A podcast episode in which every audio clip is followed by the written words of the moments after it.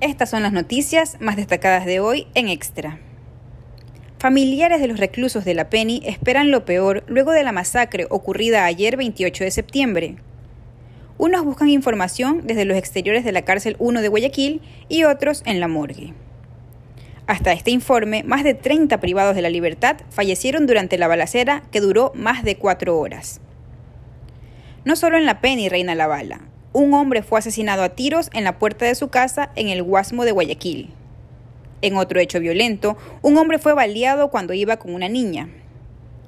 Y en Quito también hay plomo.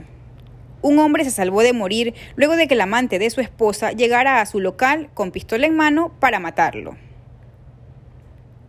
Y en deportes, hinchas de Barcelona están felizotes, no solo porque esperan una remontada del ídolo esta noche ante el Flamengo por la Libertadores, sino que brincan de alegría por volver al Monumental. Unos 400 policías se encargarán de la seguridad durante el partido. Ellos les piden orden a los aficionados. Amplía estas y más noticias en extra.es.